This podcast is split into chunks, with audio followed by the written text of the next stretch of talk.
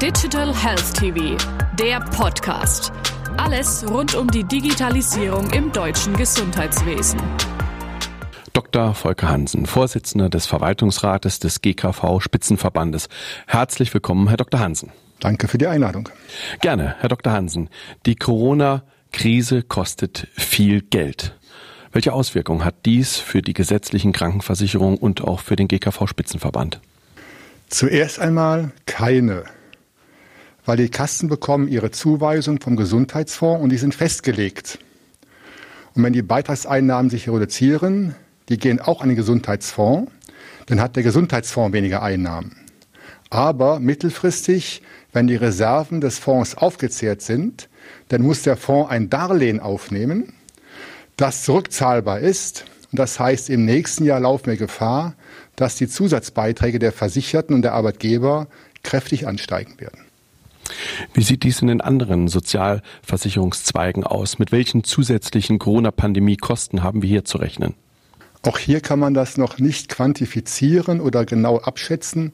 Aber eins ist auch klar, wenn die Beschäftigung zurückgeht, wenn die Löhne weniger stark steigen oder sinken, hat die Rentenversicherung weniger Einnahmen hat die Bundesagentur für Arbeit weniger Einnahmen, mehr Ausgaben. Also auch in diesen beiden Zweigen drohen im nächsten Jahr Erhöhungen der Beitragssätze. Kann man es zusammenfassen in den Worten Dammbrüche an allen Orten? Das ist eine sehr gute Formulierung. Äh, denn äh, es gibt keine Ausnahmen in der Sozialversicherung. Überall äh, werden die Einnahmen geringer, die Ausgaben mehr. Und dafür muss man Abhilfe suchen.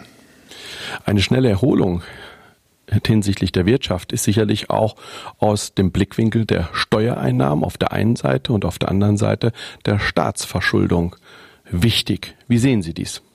Das ist genau richtig, ob nun Sozialbeiträge oder Steuern, äh, die Lasten müssen, müssen geschultert werden. Und wenn wir nicht bei den Sozialbeiträgen einen Anstieg verhindern, wenn wir Steuererhöhungen verhindern wollen, dann brauchen wir einen kräftigen Aufschwung in der Wirtschaft im zweiten Halbjahr diesen Jahres oder auch im nächsten Jahr. Und wenn dann höhere Abgaben zu leisten wären, höhere Steuern, höhere Beiträge, dann würden wir uns ins Knie selbst schießen, weil das lähmt den Aufschwung, den wir so herbeisehnen. Einorts hören wir von dem Stichwort Pflegeboni. Können Sie unseren Zuschauern kurz erläutern, um was es sich handelt und wie Sie dazu stehen? Also Pflegeboni sollen eine Art Anerkennungsprämie sein für die Pflegenden in den Altenheimen, äh, weil die ganz hervorragende Arbeit leisten. Vielleicht sogar ein bisschen mehr gefordert werden als sonst noch. Das ist die Idee dahinter. Die Idee ist gut, aber ich persönlich, wie auch viele andere, sind der Meinung, dass für Pflegeboni jetzt nicht die Zeit ist. Denn es gibt erstmal noch andere Berufsbereiche, die ebenfalls hervorragende Arbeit leisten. Was ist mit denen?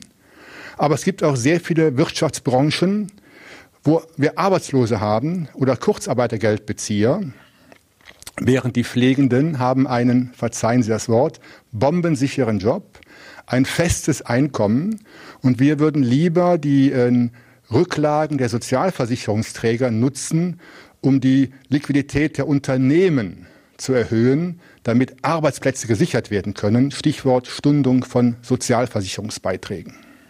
Herr Dr. Hansen, vielen herzlichen Dank. Ich danke Ihnen.